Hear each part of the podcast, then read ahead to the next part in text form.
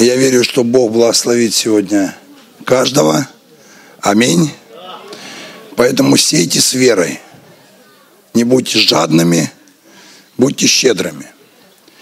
Меня зовут Дмитрий Макаренко, я пастор этой церкви. Наша церковь называется My Church. То есть э, у меня спросят, ты куда ходишь? Я хожу в My Church, моя церковь. И все люди, которые к нам ходят, они говорят, я в свою хожу, у меня моя личная, собственная. Ну, понятно, что все церкви принадлежат пастыре-начальнику, которого зовут Иисус Христос. Аминь. Поэтому, если кто-то впервые пришел, не спасен, сегодня у тебя будет хороший шанс познакомиться с Иисусом, примириться с Ним, получить спасение и жизнь вечную. Если ты вдруг где-то отпал, потерялся, заблудился, не знаешь, искал долго, не нашел своего места, то welcome э, в церковь, служить Богу. Мы занимаемся, э, у нас разные служения, и Э, в основном мы служим самым погибающим, наркозависимым. У нас есть рехаб-центр. И здесь, и в Филадельфии у нас сейчас две церкви, которые трудятся над тем, чтобы помочь этим людям больше не умирать, но жить. Поэтому, если ты ревнуешь о таком служении, мечтаешь, молился, может быть, то милости просим, помогай, и ты увидишь великую славу Божью. А я вышел для того, чтобы представить Сергея Лукьянова, хотя вы все его знаете, поэтому, поэтому вы и пришли сюда. Если бы не знали, то не пришли бы. Так как вы его знаете, поэтому вы и пришли. Смотрели по э, видео, YouTube сегодня, слава Богу, есть. Э, пожалуйста, Сергей, не буду больше времени брать. Спасибо, пастор. Спасибо большое. А я очень благодарен Богу за возможность служить у вас в церкви, пастор. Спасибо. Вы не последний человек в этой христианском мире, особенно на Украине и в России. Вас знают. И для меня большая честь вместе с вами быть частью служения и здесь тоже. А, я не знаю более успешных людей в служении реабилитации, чем вот они на Украине. И вот я знаю также в России, здесь не, некоторые есть представители такой потрясающей церкви. Она сейчас уже по-другому называется, раньше «Исход» называлась. Но когда они за несколько лет около пяти тысяч человек освободили от наркотиков, а мы у себя в Ярославле только одного освободили. Вот. И, и, и я помню, одна пастор, женщина, она говорит, Сергей, вот ты веришь, что героинозависимый может освободиться? Я сказал, я верю. А ты видел? Она говорит, я еще не видел. И я не видела. Вот лучше, легче мертвого воскресить, чем героинового освободить. А они уже в это время уже освобождали не одну сотню людей. Вот. И есть особая благодать. И я верю, что у Бога нет случайностей. Вы верите, что у Бога нет случайностей? Вообще в Библии нет такого слова «случайно». Если вы уверуете, что нет слова «случайно», вы будете очень счастливыми людьми. Дьявол никогда не держит руль в вашей жизни, поверьте. Даже когда, вы знаете, читаете, вы читали когда-нибудь про Самсона? Обычно Самсона всегда в негативном виде. Его как, знаете, героя, героя какого-то блуда обычно всегда представляют, которого ослепили и так далее. Но для меня Самсон – это прообраз Христа – Скажешь, как это? А ничего не напоминает, когда он оперся в два столба, не напоминает крест. Вы знаете, что у Бога ничего не бывает случайно. Он, и, и как Ги, Ги, Самсон, он разрушил эти два столба, так Иисус разрушил грех и смерть. И Он своей смертью поправил нашу смерть. И это все образы Иисуса Христа. И вся Библия говорит об Иисусе. И вы знаете, что у искупленных не записано ни одного греха на небе. Скажи, я искупленный. А, может, здесь у тебя много чего записано, но на небе не записывается. Потому что у искупленных нет грехов. Я понимаю, что не все верующие. Ну вот. Да, тут надо вера. Я реально говорю, здесь вера нужна. Ну, как бы в это надо поверить, понимаете? Вот я То есть я понимаю, что очень трудно в это верить, ну, поэтому мы верим, что есть Иисус. Я рад, что ты веришь, что есть Иисус. Но дело в том, что нужно верить не только в то, что Иисус есть, но и также в то, что Он сделал. Аминь. А, поэтому иногда Иисус вот на уровне того, что, знаете, российской Пасхи православной, Иисус и воскрес, воистину воскрес, муа, муа, муа, и все, на этом все закончилось. То есть откровения закончились, не, начав, не начавшись. Но на самом деле мы не только искуплены полностью искуплены от ада, от греха, от смерти. Наши грехи покрыты, прошлое, настоящее и будущее. И, и я понимаю, что когда я говорю о свободе, которую дал нам Христос, она, она вызывает критику. Это обязательно. Потому что неужели Евангелие настолько хорошее? Неужели радостная весть настолько радостная? И когда люди теряют радость спасения, теряют радость, потому что они делают ошибки уже после первых шагов своего обращения ко Христу. Они радуются тому, что Бог простил им грехи, но потом обнаруживают, что они делают ошибку за ошибкой, и, и тогда приходят другие учения, которые говорят, Бог недоволен тобой, Богу не все нравится в твоей жизни, Бог, конечно, умер за тебя, а ты еще жив собака. Вот, вы понимаете, и иногда мы как бы обременяем людей. Я верю, что пришло время свободных сыновей и дочерей. Не время рабов, а время свободных сыновей и дочерей. Когда ты служишь Иисусу как свободный, и тогда ты получишь награду. Потому что если ты служил из страха, ты будешь очень удивлен, что у тебя не будет никаких дел записано на небе. Вы знаете, я помню, э, одна э, дочка пастора Андрея, Лиза, она говорит, пастор, мне приснился сон, что я сижу с вами на первом ряду, я должна проповедовать, и вместо меня выходит другой человек, и я поворачиваюсь и говорю, пастор Сережа, а чего другой человек вместо меня выходит? А вы засмеялись так весело и говорите, Лиза, какая разница, кто проповедует? И вдруг голос, говорит, во сне, Божий голос. Единственный мотив, который, который принимают небеса, почему ты хочешь проповедовать, это награда на небесах. Понимаете, у нас много есть дел, которые мы не получим за них никакого дивиденда на небе. Никакого. И есть дела, за которые ты получишь награду. И эти дела называются неосознанные дела. Неосознанные. Почему неосознанные? Ну, помните, Иисус говорит, а вы скажете мне, я, я скажу вам, я был, ну, я был болен, вы посетили меня. А вы скажете, а когда мы тебя посещали? Видите, не осознали. Потому что добрый человек, он автоматически делает дела, а не осознавая, что это добрые дела. А злой человек всегда запишет, я сделал доброе дело.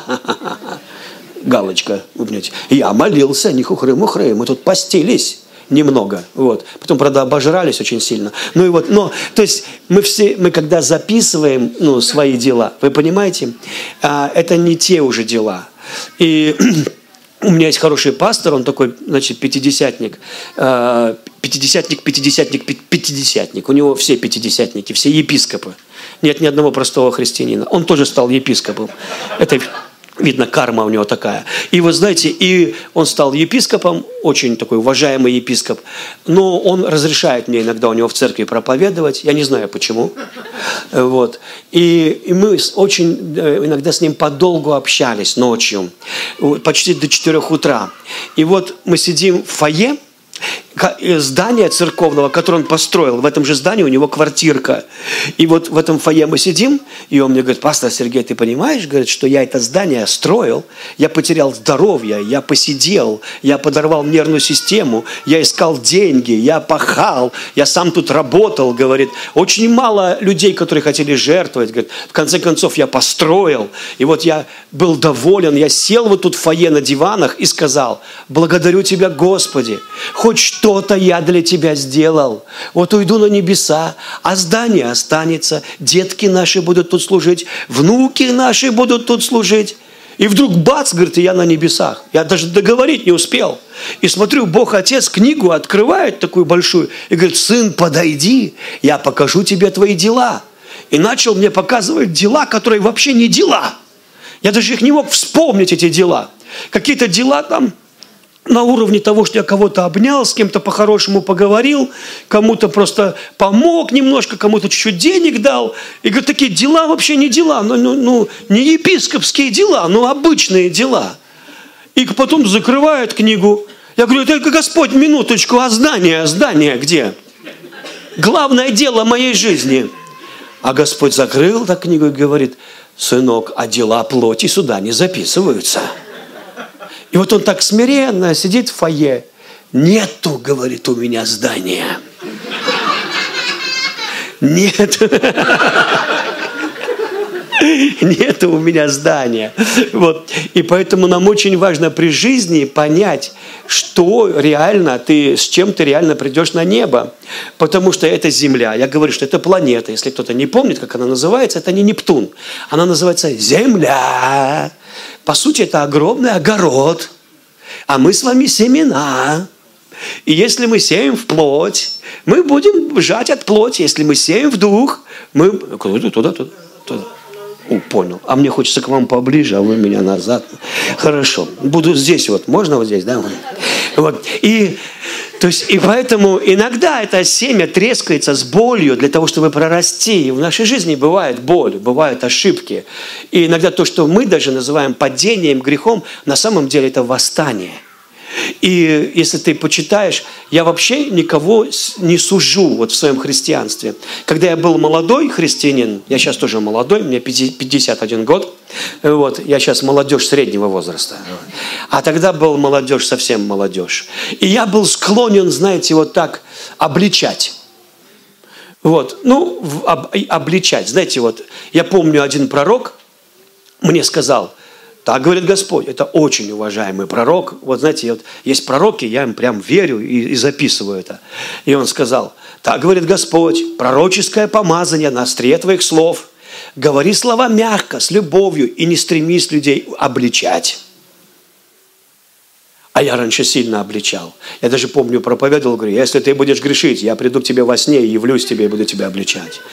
И, и, и я помню, один пришел такой, пастор Сергей, после этого ты пришел ко мне во сне и обличал меня за мои грехи. Я, говорю, я такой, вот так тебе и надо. Ну, вот. Но потом у самого были проблемы.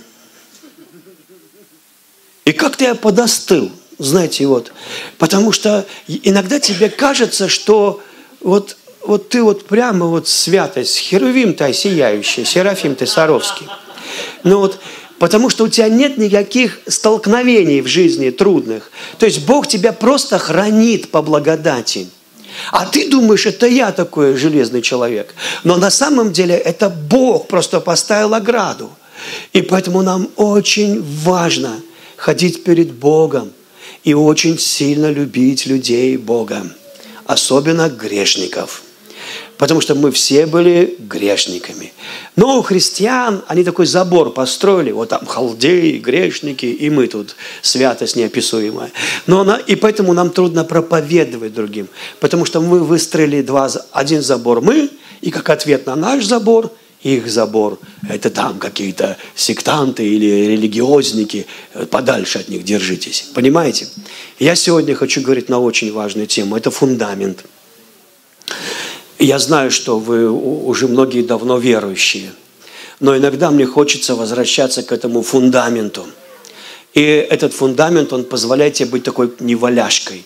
Вы знаете, есть такие неваляшки, у них центр тяжести, как бы ты ни кидал ее, эта игрушка все равно становится э, в правильное положение. Апостол Павел был таким, он сказал – в оригинале, я не знаю, это Рик Реннер, так говорит, я, в общем, в греческом не очень, но Рик Реннер сказал, что там написано «мы в нокдаунте, но не в нокауте». Павел пишет. Я подумал, ну да, то есть мы, нас, мы умираем, но мы живы. То есть он говорит, мы, мы все время побеждаем, мы не потопляемые. Аминь. И я помню, мне было такое видение ночью, до ужасных событий, которые произошли на Украине и России, я видел войну, вот, которая будет на территории Советского Союза бывшего. И, и я видел видение, от которого две гигантских ужасных волны. Одна была местная, другая была мирового значения.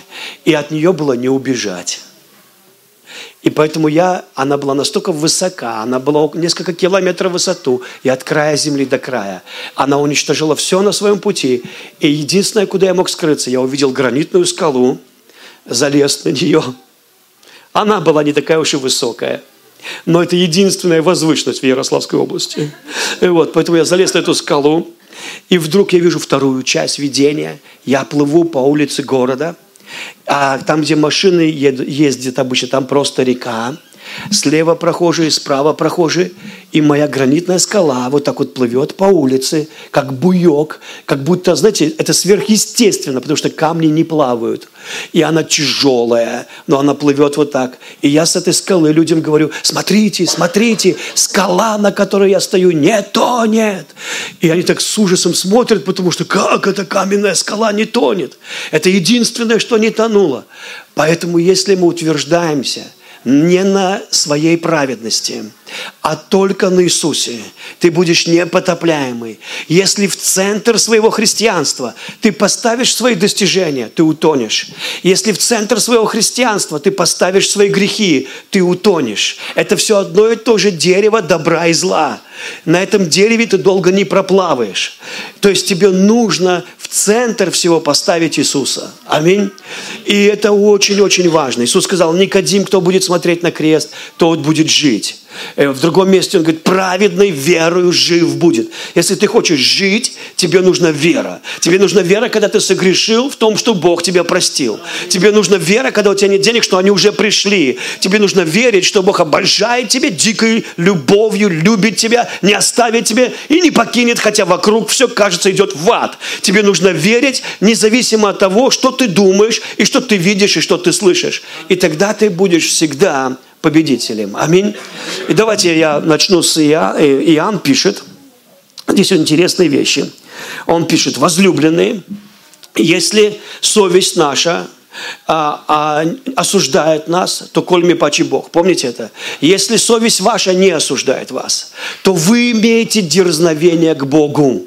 Дерзновение – это святая наглость. И чего не попросите у Бога, Он сделает это для вас.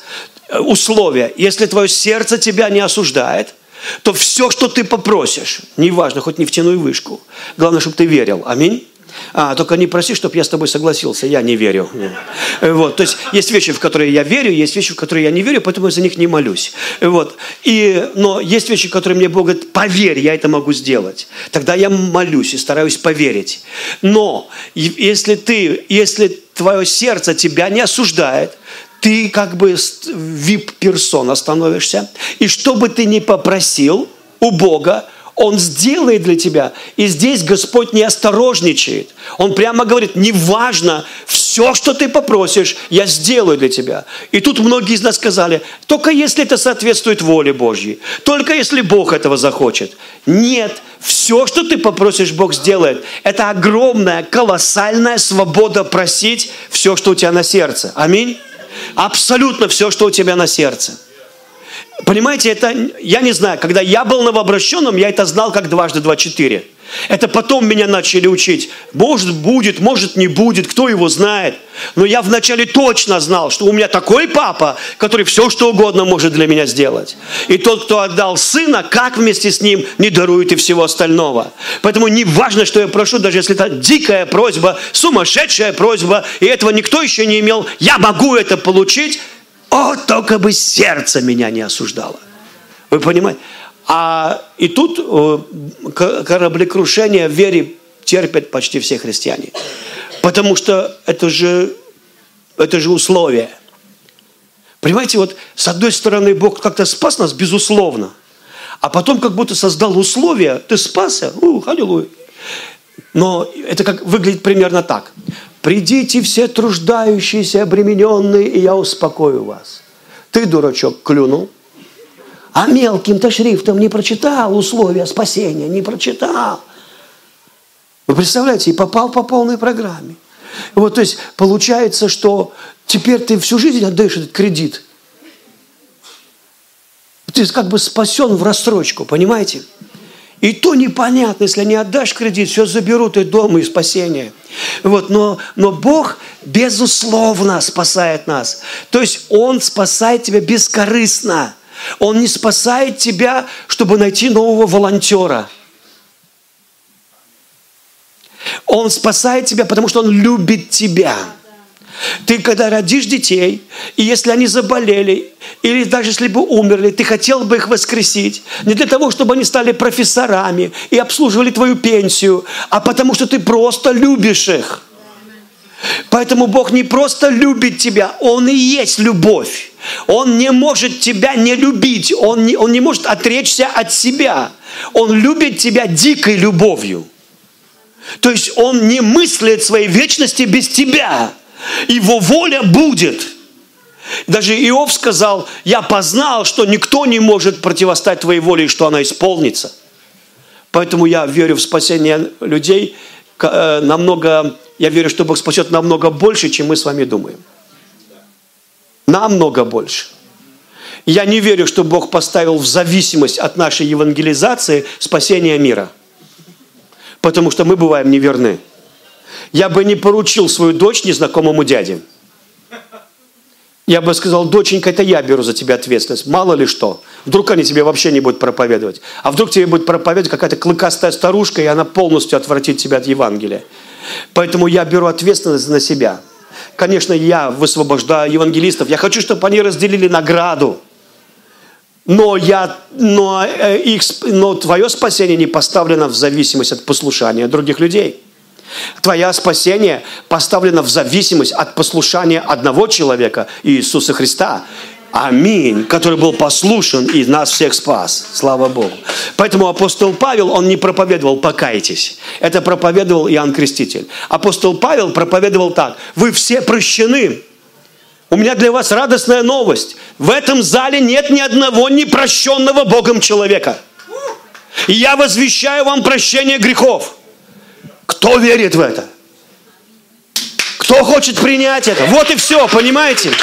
Это не то, что... Потому что Он уже сделал эту работу, и тебя предлагают принять законченную работу Христа, которую ты будешь разворачивать в своей жизни, постигать. И она не так уж быстро закончится в твоем разуме, и у тебя будет процесс где ты будешь понимать, что ты исцелен, и иногда будешь бороться за это исцеление. Но это не потому, что Бог это не сделал, а потому, что мы не все поняли. Вот и в этом только битва. И, и поэтому Павел, он говорит, что мы враждовали с Богом, и потом поясняет, мы все враждовали с Богом в разуме. Мы все в разуме враждовали. Как мы враждовали в разуме? Бог говорит, ранами моими ты исцелен, а ты, да ладно, я не знаю. Зачем ты воюешь с Богом? Смиряйся. Он обнищал, чтобы ты обогатился. Да, хорошо бы было. Что ты такой гордый? Прими благословение. Аминь. Смиряйся, брат, ты обречен быть успешным, богатым и счастливым. Это, это твоя карма. За нее кровью заплачено. Здесь есть верующие? Э, понимаешь, я не в подкову уверовал, а не в барабашку на подоконнике. Я верю в то, что Иисус сделал на кресте. Это суеверие, а вот это приносит плод, то, что Иисус сделал. И вот здесь такая запинающая штука, если сердце не осуждает. И, и я подумал, там написано, что многие люди, которые отвергли добрую совесть, потерпели кораблекрушение в вере. И там в оригинале, как терпят кораблекрушение. Вот сегодня бы это звучало, как терпит авиакатастрофу. Вылетели все, не долетел никто. Понимаете, начали нормально, но никто не приземлился. Из-за чего? Из-за злой совести. Из-за злой совести.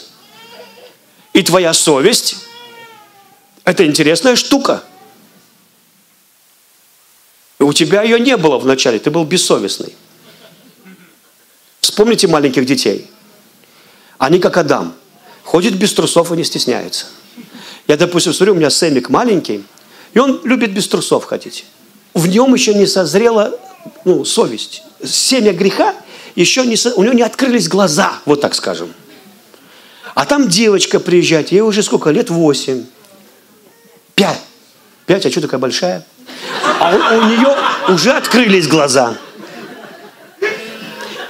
И когда она видит Сэмми как голову, она говорит, ой, и убегает. И он понял из-за чего. И поэтому он ее догоняет и делает вот так. Она ай и убегает. У нее открылись глаза. Он находит, где она. И опять делает вот так. Вот. И вы знаете, вот когда Адам был с Богом, Адам был наг и делал вот так. И он совершенно не парился об этом, потому что он не ел с дерева познания добра и зла. У него не открылись глаза. Потом приходит сатана и говорит, съешь, у вас откроются глаза. Сокращают историю, вы помните, они протягивают руку, едят это из дерева, у них открываются глаза, и что они увидели? Что они голые, так и устыдились. Так что же, глаза чего у них открылись? Духовные глаза. У них нет, у них духовные глаза всегда были открыты. У них открылись глаза совести. Как мы называем голых, которые не стесняются? Бесстыжий, бессовестный. То есть они были бессовестные. Подожди, не изгоняй меня из церкви, потерпи немного, мой брат. Я понимаю, это болезненно слушать. Я вовсе не призываю вас пойти на нудистский пляж, потому что что-то изменилось раз и навсегда, и мы все должны ходить в трусах теперь. Но вначале так не было. Я тебе хочу сказать, что Бог вовсе не возвращает тебя в начало. Мы идем вперед, а не в начало.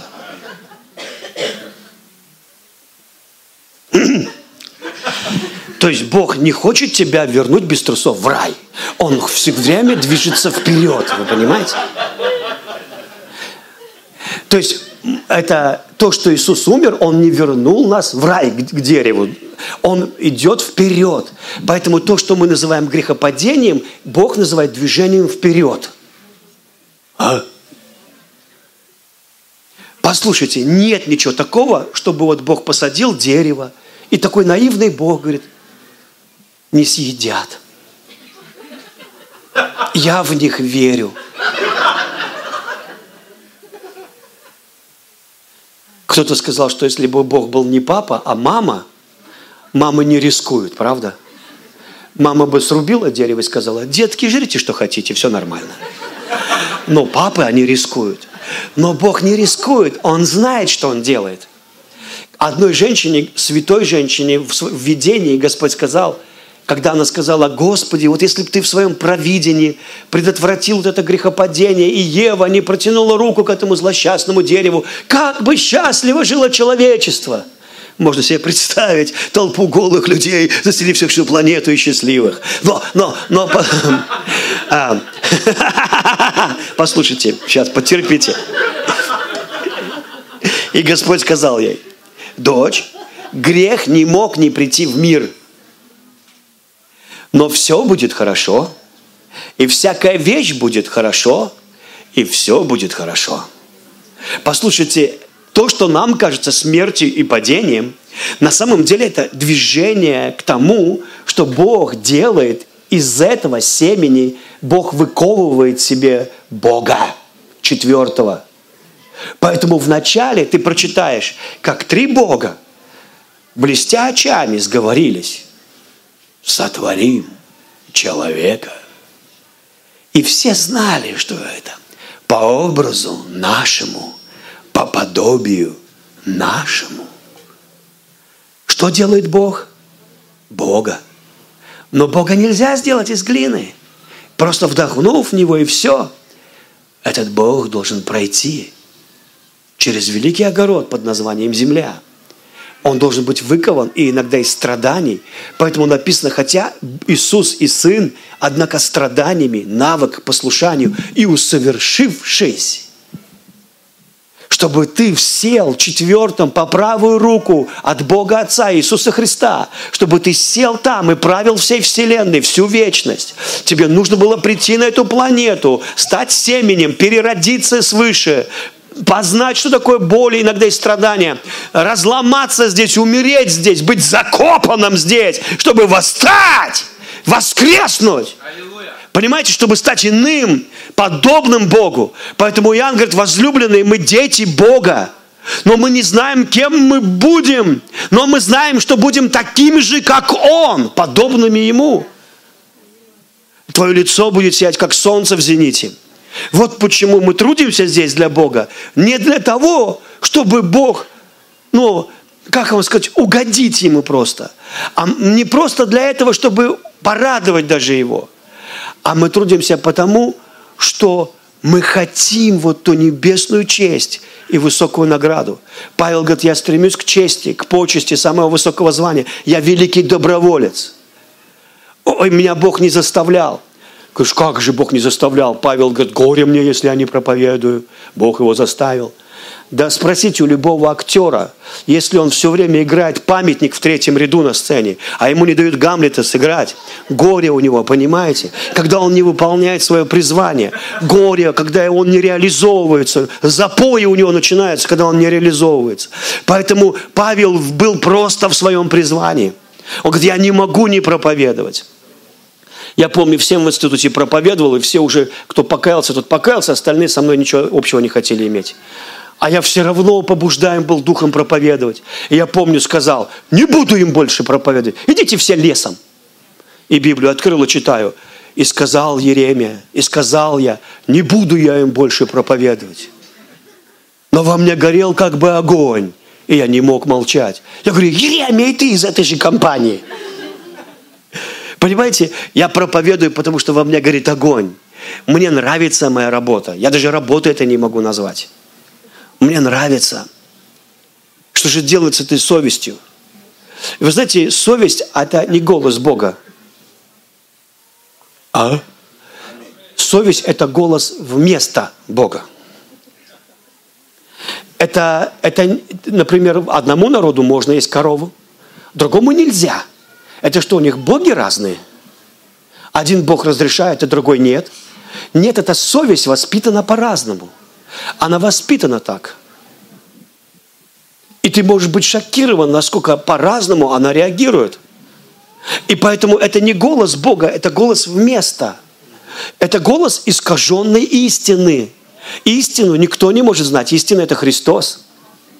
Я в прошлый раз говорил, если ты пойдешь в магазин с Иоанном Крестителем вместе, а в тебе живет Иоанн Креститель, не спорь со мной, это правда – что, в тебе не живет Писание?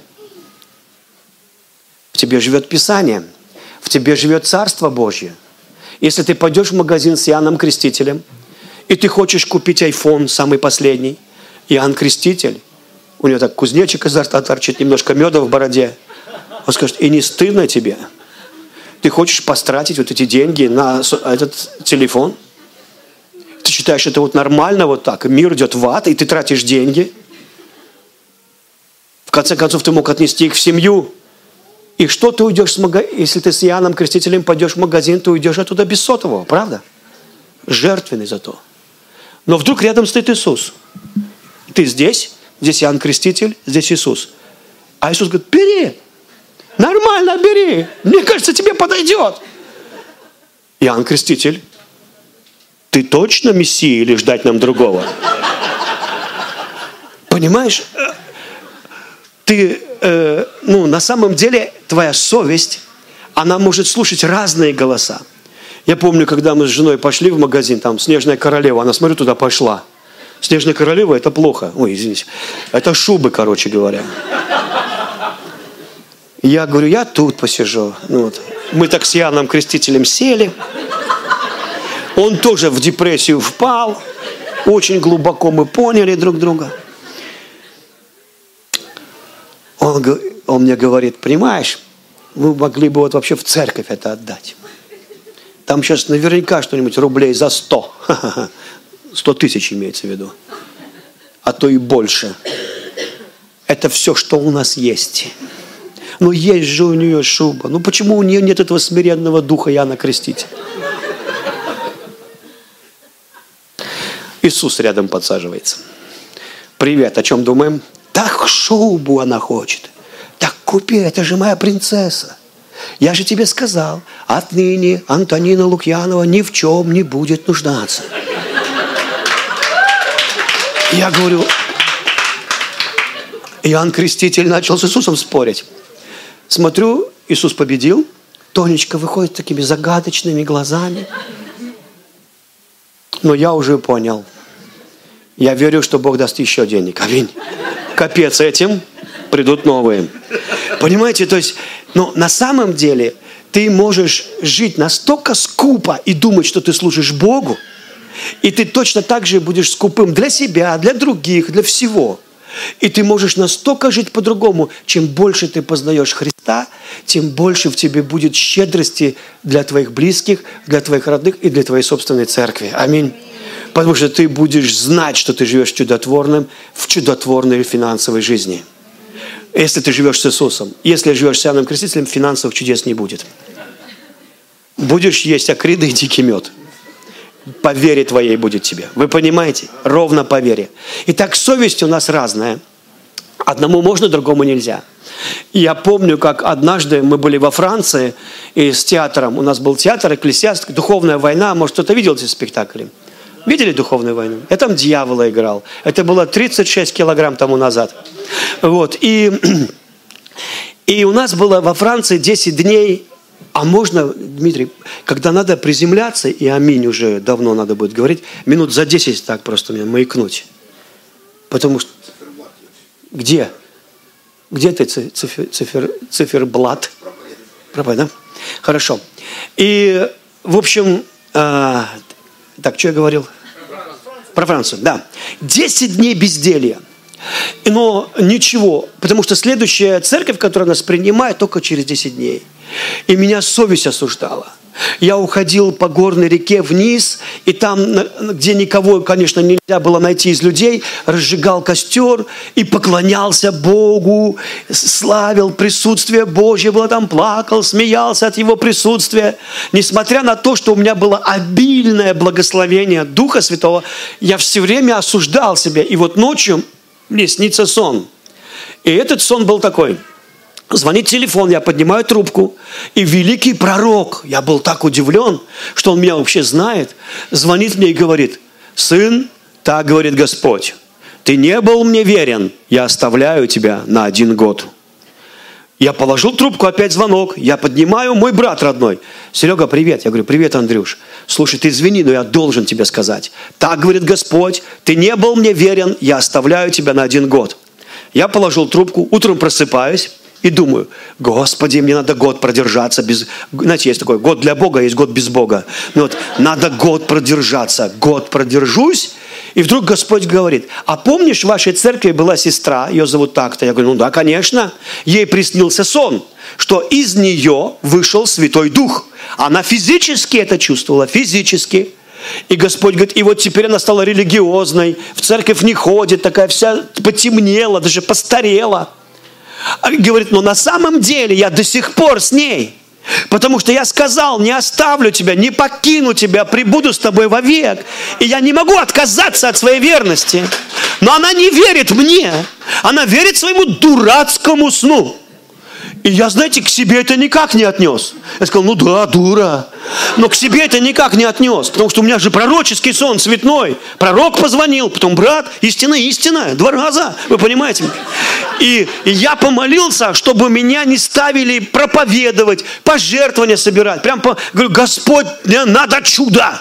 А меня уже ставили знаете, там записки. Я говорю, я же не буду без тебя это делать. Год надо продержаться, Господь, помоги. Приезжаю в Ярославль, и чудо, месяц.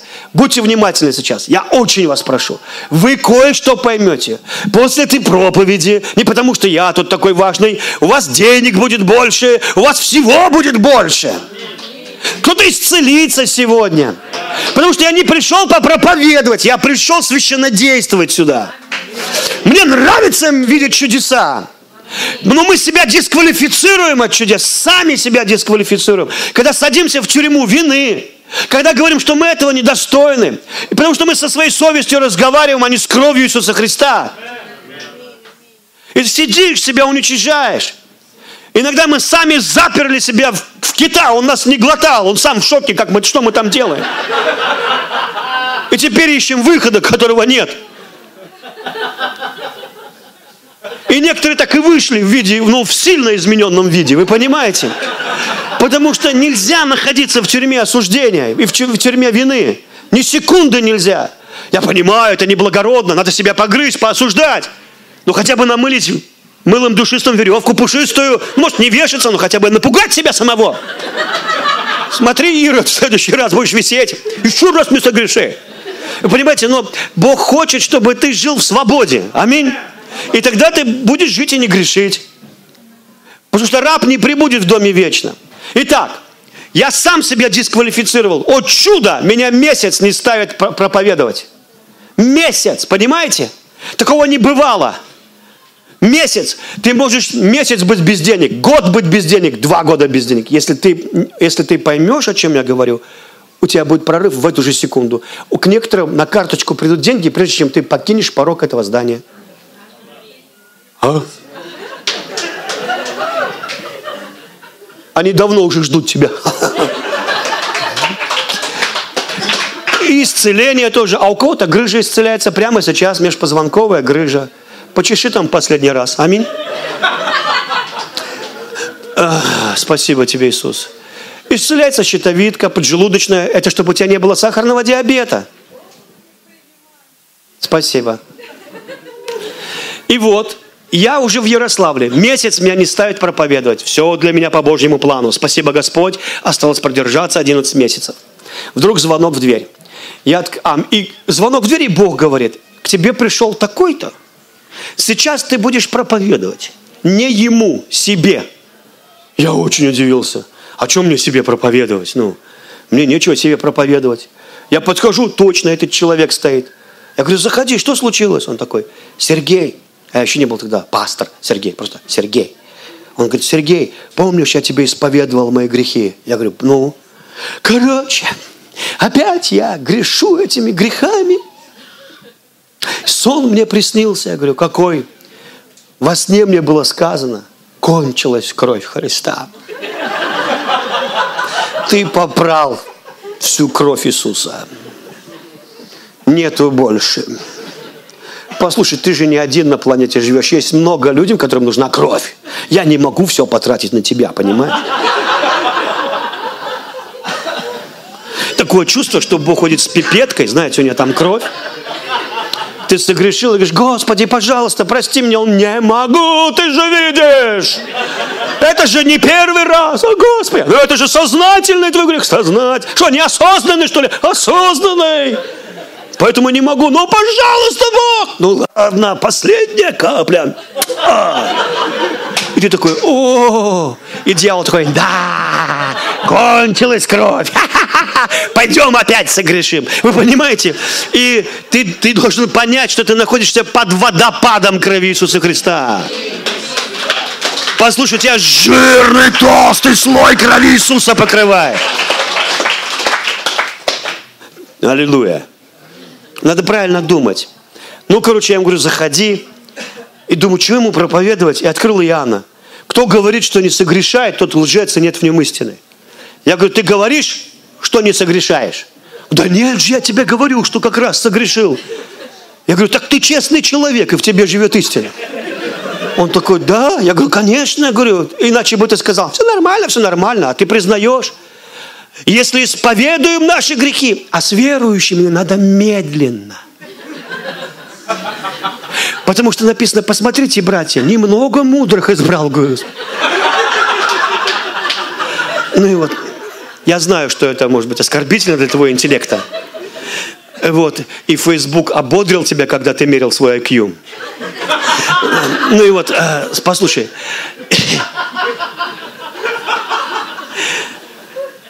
Если исповедуем наши грехи. Я говорю, ты исповедовал свои грехи? Он говорит, да, говорит, исповедовал. Я говорю, стоп, запомни, ты исповедовал. То Бог, будучи верен. Я говорю, минуточку, Бог верен? Он, ну, конечно, Бог верен. И праведен. Бог праведен, он праведен.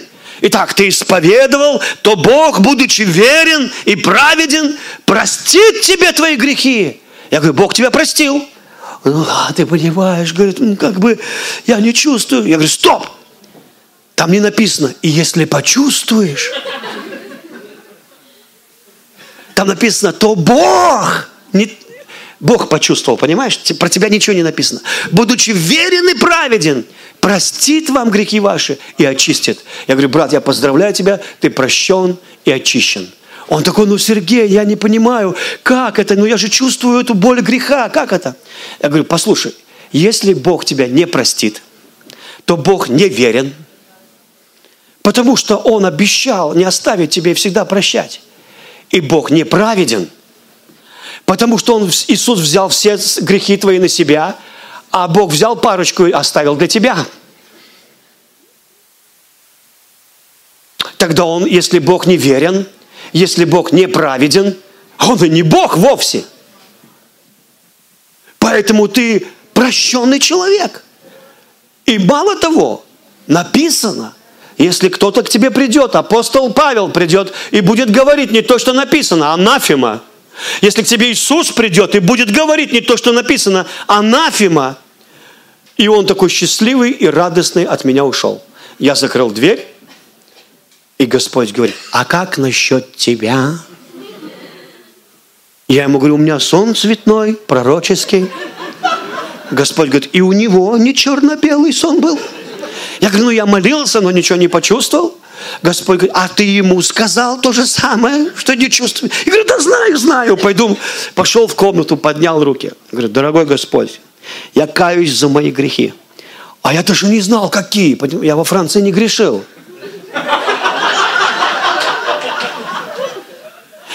И я каюсь за мои грехи. Вот когда я был во Франции 10 дней, мы ели салаты, ели салаты мы, ели салаты. И еще я не молился за Ельцина, за пастора не молился, я не, только поклонялся, с домашней группы не молился. И чувствую, не простил. Я говорю, ну вот. И Господь говорит, а помнишь женщина, страдающая кровотечением? Она же украла у меня исцеление. Я ее не исцелял. Я говорю, да? Понял. Я говорю, в общем так, я прощен. И знаете, как раньше вот смывали так? И я вот так вот рукой сделал, я прощен. И вдруг на меня как обрушился Дух Святой. И, и Бог голосом в комнате, ты победил, сын, ты победил, сын. Кого я победил? Я сейчас к этому вернусь. Например, Тонечка хочет, чтобы я помолился за ее исцеление. И я верю. Подхожу, и вдруг совесть говорит, ты сегодня грешил? Я говорю, Тонечка, давай я сейчас этот, знаешь что? Знаешь, что сделаем? Я промолюсь как следует. Подкачаю веру. И завтра, завтра, сегодня никак. Сегодня мне надо самому с Богом кое-что наладить. Но завтра обязательно за тебя помолюсь. Потому что как, совесть не работает, пока ты руки не возлагаешь. Но когда ты начал, она раз такая резиновая прокладка между тобой и ней – и ты не можешь молиться, у тебя нет дерзновения. Или, например, ты говоришь, дорогой Господь, я хочу попросить у тебя новую ма. Не надо. Потому что в этот момент совесть говорит, ты что, обнаглел? Ты что, сейчас хотел у Бога вот прямо сказать машину? Ты прямо вот хотел сказать, дай мне машину, Господь? Не-не-не, я уже ничего не хотел сказать. Я хотел сказать, пусть будет мир во всем мире. Вот и все. Вот и сиди там. Вы понимаете, то есть она всегда восстанет когда ты только хочешь помолиться. Я помню, у меня было сложное время, и один брат, мы еще новообращенными были, он говорит, Сергей, помолись о крещении Духом Святым. А у меня, у, у родителей все плохо, они там развелись. У меня все плохо было. Э, знаете, вот, ну, как бы, я э, в институте у меня плохо было, и у меня совесть постоянно мучила. И я ему говорю, «А, о крещении Духом Святым? Конечно, говорю, давай завтра. Он такой, а что не сегодня? Слушай, сейчас не надо молиться о крещении Духом Святым. Завтра. И я думал, что за ночь что-то изменится. Понимаете, я как-то поднамолюсь. Смотрю, завтра стоит у дверей. Ну, давай! Короче, я его динамил целую неделю. Через неделю он пришел злой. Ты будешь за меня молиться о крещении Духом Святым? Я говорю, ну, понимаешь, говорю, ты... И он берет мою руку, кладет себе на голову, и такой рабаша, рабаха, рабаша, рабаха, рабаша, рабаха. Я долго смотрел на руку, на него, на руку, на него. Я не понял, что это было. Понимаете, мне, это было как бы вопреки. Это было не потому что. И поэтому Павел говорит, если у тебя злая совесть, отвергнул добрую, то она терпит, ты терпишь каждый раз кораблекрушение в вере. Изо дня, в, изо дня в день. Твоя молитва не отвечена, не отвечена, не отвечена, не отвечена. Потому что ты живешь на основании не Голговского креста, а на основании своего поведения. И вот когда Адам и Ева, они съели с этого дерева добра и зла, и увидели, что наги, и услышали голос Бога, они сразу же что сделали? От Бога убежали в кусты. Бог приходит и говорит, Адам, а там в кустах. Адам, ты где? Адам из кустов, мы тут. Адам, выйди. Он говорит, я не могу. Почему? Я наг. Кто тебе сказал? Иди сюда. И он там раз быстро оделся в фиговые листья. Фиговые листья. Это в русском языке. Не знаю, какие листья в английском. Но в русском фиговые. От слова, отсюда слово фигня. Это не матерное слово, ладно? Сразу, если кому-то режет слух, если это ранит ваш девственный религи- религиозный слух, простите, пожалуйста. Но это слово не матерное, это слово фиговые листья. И когда они оделись в фиговые листья, то теперь уже не видно же ничего, правильно? Можно ходить смело, правильно? Ничего не видно. Скажи, ты решил вопрос? Да, я решил вопрос. Но вдруг подул ветерок, и листочек так... фу. Ты так, а, и, пол церкви так раз так даже не поверили, так. Что это было сейчас? Ничего. У меня все хорошо. Ветерок подул. А, а. И в семье все хорошо. Вы понимаете? Везде все хорошо. А очень трудно, вот, когда ты в религии, очень трудно. С- Чем старше чин, тем больше стресс. Потому что если простой прихожанин приходит без лопухов уже, давайте, пастор, лечите меня. Мы открыты, так сказать. А то ты, как пастор, не имеешь права вот так вот выйти и сказать, ха-ха! Церковь разойдется. Ты должен быть тщательно прикрыт. А когда ты тщательно прикрыт, ай-яй-яй, братья и сестры, опять грешите. Смотрите на меня, берите пример. Такой Чингачгук, сын Чучуна. Но послушайте сюда. Это не решило проблемы. Это прикрыло. И в чем, это, и в чем вот эта вот ложь? В, в том, что просто ты думаешь, что ты лучше этих людей, потому что эти лопухи свежее. Но на самом деле все одинаково, понимаете, все абсолютно одинаково. И поэтому священник молится, благодарю тебя, Господи. Такой, знаете, все хорошо. Что я не такой...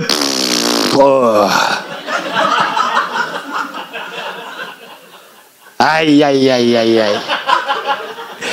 Пощусь два раза в неделю. Молюсь.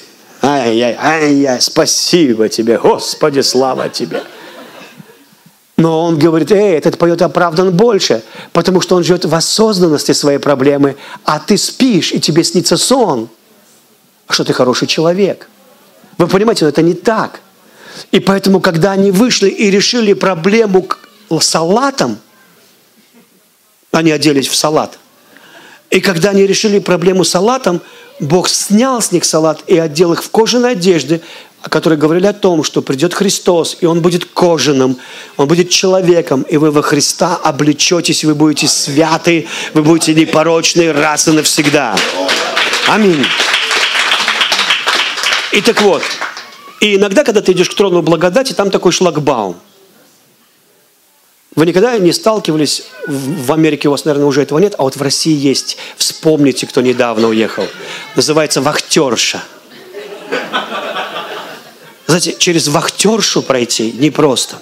И вот твоя совесть, если она злая, если она не окроплена кровью, она такая вахтерша. Она не пускает тебя. Ты говоришь, мне к папе она. Иди сначала почистись, помойся и пропуск. И ты не можешь, но Библия говорит, что вы имеете доступ к трону благодати без вахтерши, путем новым и живым. Посмотрите, что написано. Если совесть вас осужда- осуждает вас, в оригинале написано, «Ни- «Николь ми пачи Бог».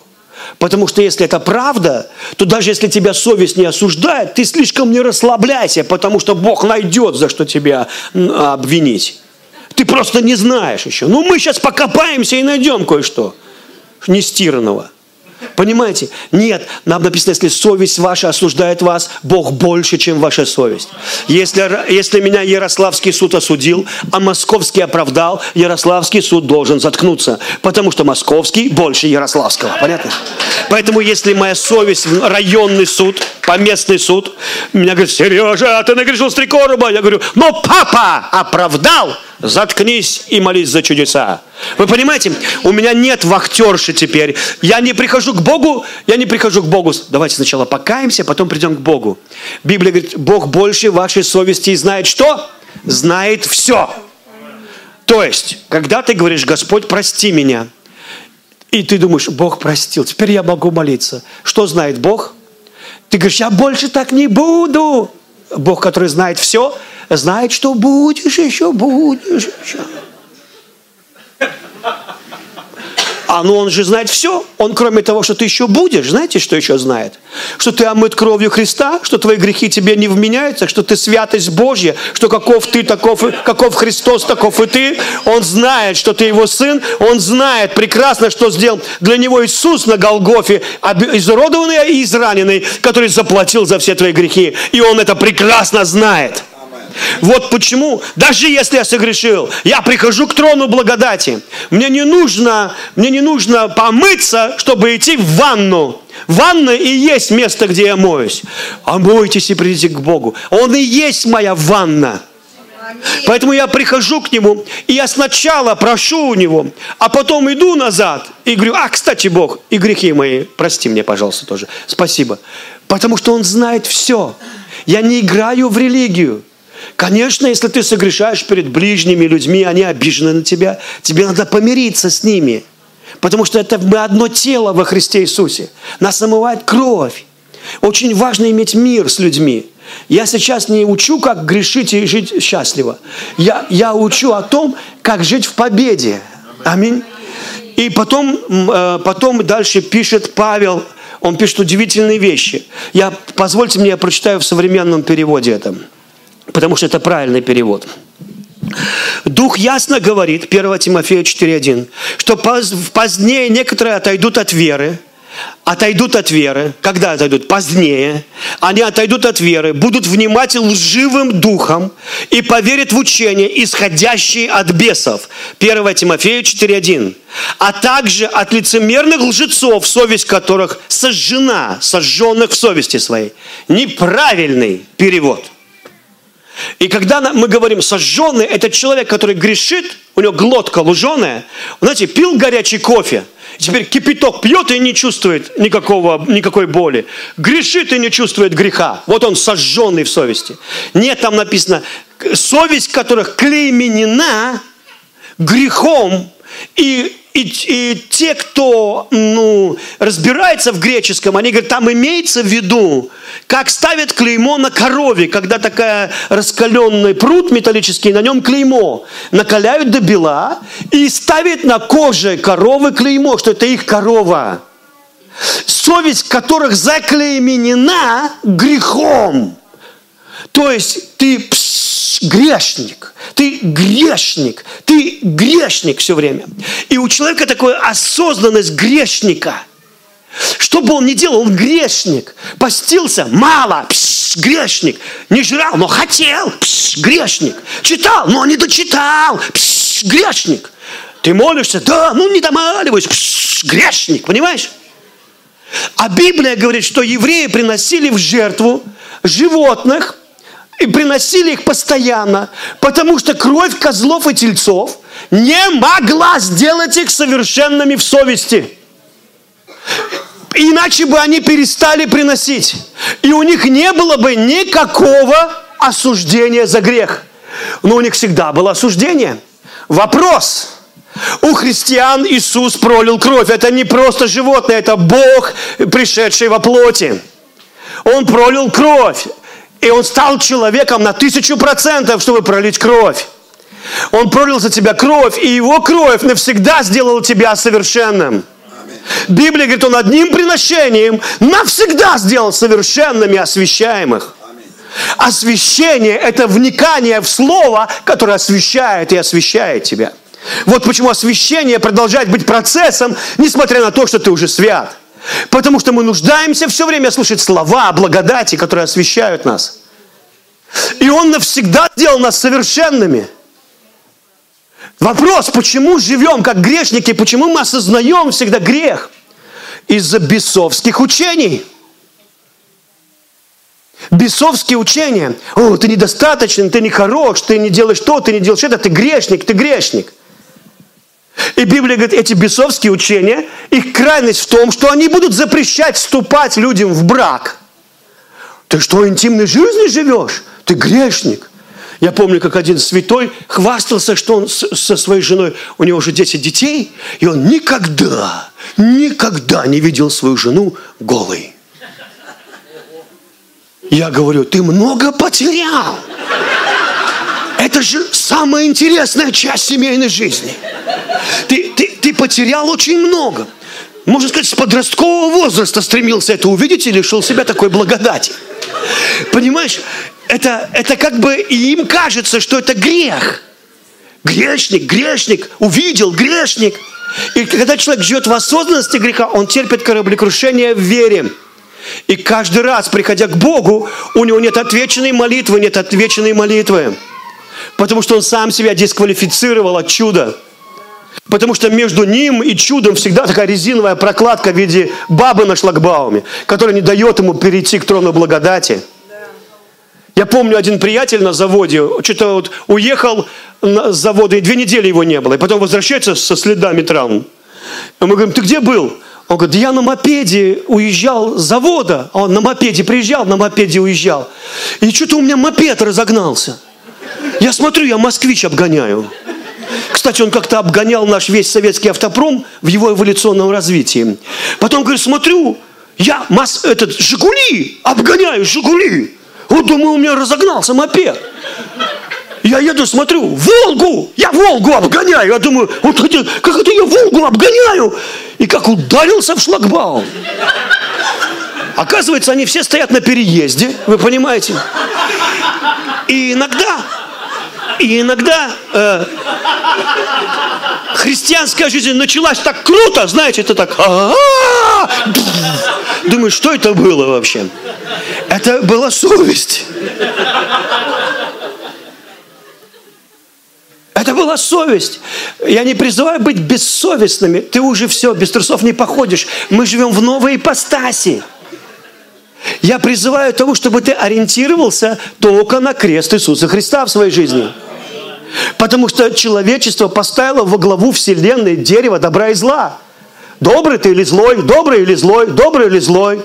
Ты добрый или злой. У нас Бог добрый или злой? Немножко злой, немножко добрый. Нет, Бог есть свет, и в нем нет никакой тьмы. Он не добрый, не злой. Он любовь. А любовь может топать ногами иногда и кричать. А любовь может за себя постоять. А любовь похожа иногда на ад. А на огонь поедающий. И большие воды не могут потушить ее. А любовь щедра. И любовь своего добивается. Она не сдается, она всегда побеждает. И она всегда долго, она долго терпит, но она свое возьмет. Она будет ждать и получит свое чудо. Она не проходит. Весь мир пройдет. И поэтому Бог приглашает тебя не вернуться в рай, а вернуться в царство. Прийти к царству.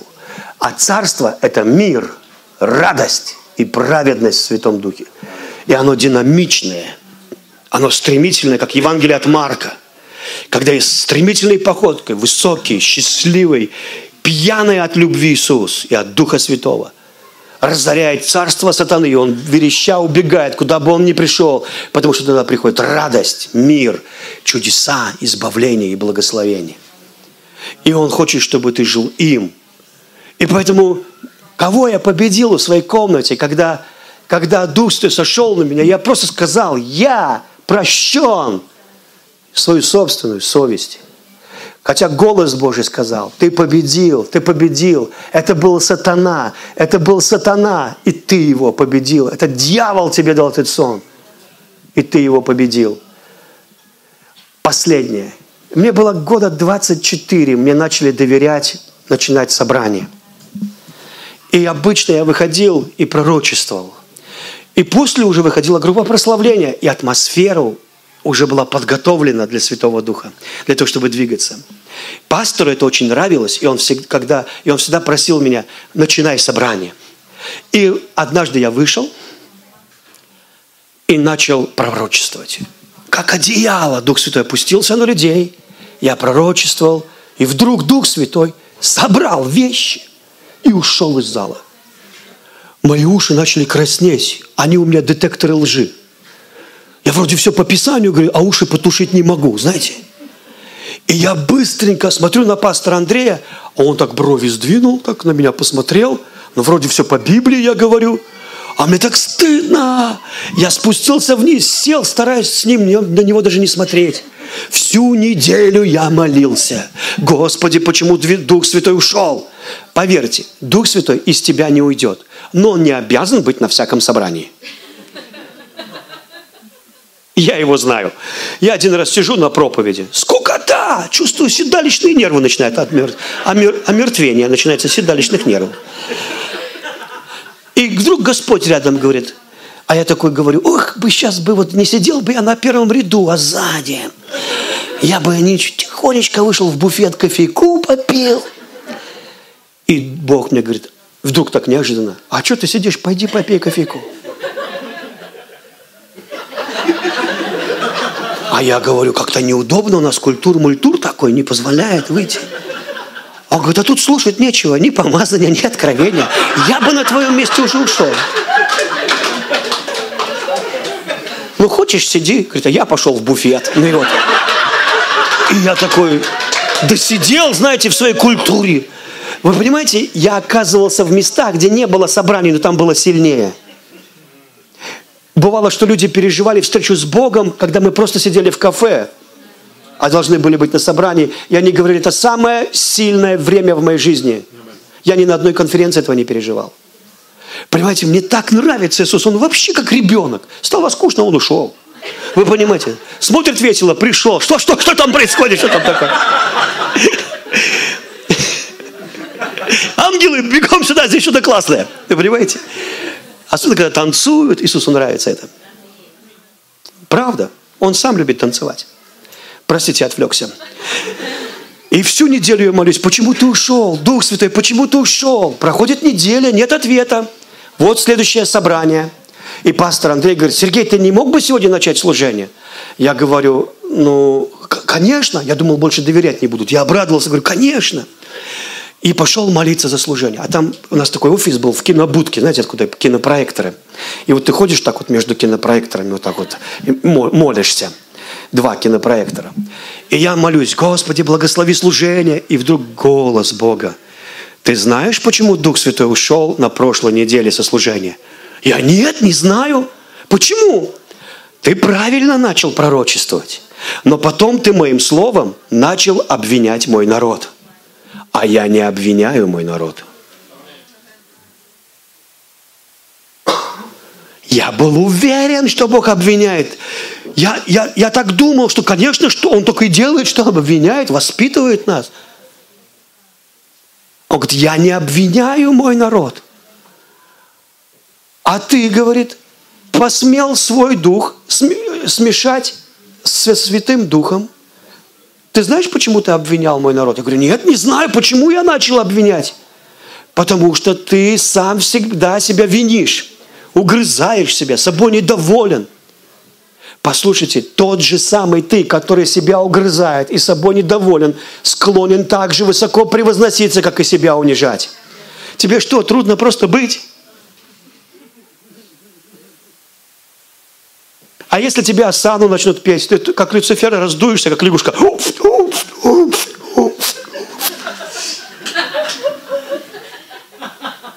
И потом кто-то сказал, ну и рот, и ты такой... И в депрессию впал.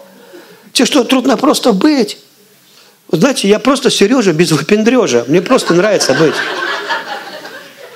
Я не сразу к этому пришел, но, но как-то, когда каждый раз я так батарея, а, понял, потом, а, забыл, понял, забыл. Понимаете, потом раз, вроде как-то, все хорошо, Господь, спасибо тебе. Потому что Дух Святой, Он не любит это. Он как ребенок. Одна сестра, помню, такая, я хочу креститься Духом Святым. Такая педагогичка. Приедьте, помолитесь за меня. Понимаете, это же надо, это как стресс всегда нести себя в жизнь. Всегда что-то из себя представлять. Но Дух Святой, вот, ему нравится. Знаете, что делает Дух Святой? Что такое крещение Духом Святым? Это когда Бог берет тебя за мордочку и делает так.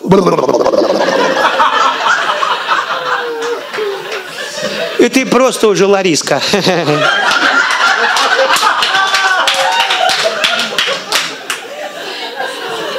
Такая свобода просто быть девчонкой, просто быть, вы понимаете? И я же тоже пришел в церковь. Что? Чем вы тут занимаетесь? И Бог как вышел оттуда нормальным человеком, новой тварью. Поэтому он говорит, ты себя винишь, себя угрызаешь. И потом сказал, и ты свой дух смешал со Святым Духом и думаешь, я это буду поддерживать? Нет. Исцелись, прям так и сказал, исцелись и пророчествуй тогда. Понимаете? Я хочу сказать, он так говорит Господь. Здесь нет ни одного непрощенного человека. Но есть несколько, которые еще себя не простили. И на других возложили бремя за их ошибки – и вы себя дисквалифицируете от денег, от здоровья, от многого чего Бог давно хочет, чтобы пришло в вашу жизнь. Я хочу помолиться. Давайте мы встанем. Во-первых, я хочу чтобы попросить вас, если это не трудно, помолитесь вместе со мной, хорошо? Скажите так, дорогой Небесный Отец, я благодарю Тебя что мне вовсе не нужно торчать на шлагбауме. У меня есть доступ к трону благодати. И я могу прийти такой, как есть. И каждый раз я получу чудо. И есть на это причина. Кровь Иисуса. Прямо сейчас. И так как Всемогущий простил меня, я тоже себя простил. И прямо сейчас я себя объявляю достойным. И здоровья, денег, больших денег, крепкого здоровья. И большого призвания. Я открыт и я принимаю чудеса. В эту секунду. С этой секунды. Я буду видеть Бога как никогда раньше. И если что-то было от меня удержано, я повелеваю этому прийти, я готов принять. Прямо сейчас я принимаю Твое благословение. Я прощен благословлен. И прощаю других. Мне никто ничего не должен. Спасибо тебе, Иисус. Аминь. Простите, если немножко задержал, затянулось. Пастор Дмитрий, спасибо большое. Спасибо. Спасибо. Присядьте еще на пару минут. У нас всегда собрание идет, пока мексы не придут а они приходят ровно в 4. Поэтому у нас есть чуть-чуть времени. А многие а, выборочно да, читают Библию, выбирают то, что им надо, и читают. Но я вам прочитаю не выборочно одно место, потому что обычно как, а, это Галатам 6 глава, антизаконническое такое послание, где Павел просто Галатам рассказал, что надо делать. А вот в шестой главе, шестого стиха, обычно всегда с седьмого читаем, а шестой как-то убираем, думаем, да, тут не важно как-то. Читаем всегда, не обманывайтесь, Бог поругаем не бывает, что посеет человек, то пожнет, сеющий в плоть пожнет тление, сеющий в дух пожнет жизнь вечную, делая добро, не унываем, ибо в свое время пожнем, если не ослабим. Но в шестом Павел говорит, куда сеять? Потому что когда он говорит, сеющий в дух и сеющий в плоть, вот в плоть мы хорошо сеем всегда. Вот сейчас пойдешь в ресторан и посеешь так нормально в плоть. Да? Нет? Ну ладно, домой пойдешь. В ресторан не пойдешь, ты не любишь рестораны. Домой пойдешь и посеешь в плоть. Или пойдешь в магазин, купишь одежду, тоже посел в плоть. Шубу в снежной королеве посеял в плоть. Но Павел говорит, есть другой способ, куда можно деть деньги. Посеять в дух. Это в откровение. Вот есть семя в откровение. Ной получил откровение и начал сеять в откровение целых сто лет. Когда кто-то говорит, зачем вы церковь деньги носите, что вы там носите? Ной сто лет носил деньги. Куда? В откровение. Вот получил от Бога откровение, построй корабль, и ты поплывешь когда-нибудь. Он даже не знал, когда. Вот так и мы, мы не знаем даже когда. Когда это все произойдет. Когда чудо придет, когда благословение опустится. Но если ты будешь сеять в дух, то однажды пожнешь от духа все благословения. Аминь. Поэтому я предлагаю посеять в откровение, которое принес нам пастор, поделился. Это мощное учение, которое является действительно фундаментом моей жизни, моего служения – Наше служение не осуждение больше, но примирение. Аминь. Давайте возьмем свои пожертвования.